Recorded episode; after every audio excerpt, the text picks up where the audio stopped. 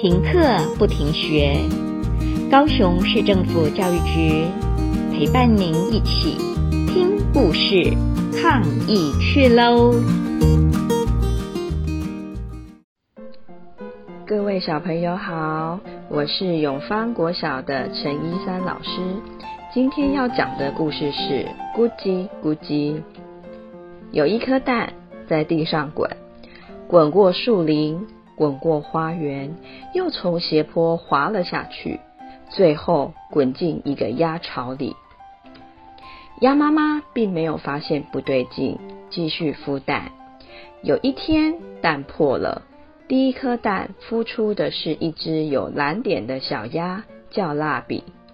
第二颗是一只有条纹的小鸭，叫斑马；第三颗是一只黄色的小鸭，叫月光；第四颗孵出的是一只全身蓝绿色的小怪鸭，嘴里还一边不停地发出咕叽咕叽的叫声，所以就叫做咕叽咕叽。鸭妈妈教小鸭们划水、跳水，看鸭子走路，咕叽咕叽总是学得最快最好，而且长得比其他的小鸭更大更壮。不论长得怎么样，鸭妈妈都一样爱它们。有一天，湖里冒出了三只长得很像咕叽咕叽的动物。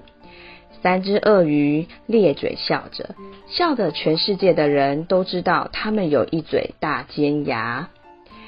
三只鳄鱼张大嘴说：“看，这里有一只笨鳄鱼，它在学美味可口的鸭子走路。”咕叽咕叽大叫：“我不是鳄鱼，我是鸭子！”三只鳄鱼大笑说：“你看看自己，没有羽毛，没有扁扁的嘴和肥肥的大脚。”你只有蓝绿蓝绿的皮肤，尖尖的大爪子，锐利的牙齿和一身坏鳄鱼的味道，就和我们一模一样。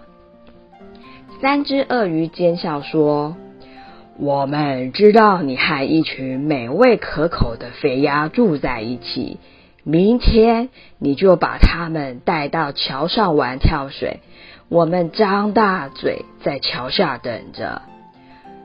咕叽咕叽问：“我为什么要听你们的话？”因为我们都是鳄鱼，应该互相帮忙。说完，三只鳄鱼就消失在草丛里。难过的咕叽咕叽独自来到湖边。我不是鸭子，而是一只坏鳄鱼。咕叽咕叽对着湖面做了一个很凶的表情。这时候，湖面浮出了一个奸笑的模样。咕叽咕叽笑了起来，哈哈！我不是鳄鱼，也不是鸭子，我是鳄鱼鸭。三只坏鳄鱼那么可恶，还想要吃掉我的家人，我一定要想办法给他们一点教训。咕叽咕叽坐在石头上，想着想着，终于想到了一个好办法，就放心的回家了。那天晚上，三只坏鳄鱼一边磨着大尖牙，一边想着美味的肥鸭，准备明天好好大吃一顿。第二天，咕叽咕叽依照三只鳄鱼的指示，带着鸭群来到桥上。准备玩跳水，三只坏鳄鱼在桥下张大了嘴，等着肥鸭跳下来。没想到跳下去的并不是鸭子，而是三块又硬又大的石头。三只坏鳄鱼张大嘴，用力一咬，咔啦咔啦，牙齿全碎了。三只坏鳄鱼痛得拔腿就跑，一溜烟。全都跑得不见踪影。咕叽咕叽救了所有的鸭子，大家高兴地举起咕叽咕叽，围绕着湖边跳舞。咕叽咕叽成了鸭子心目中的大英雄。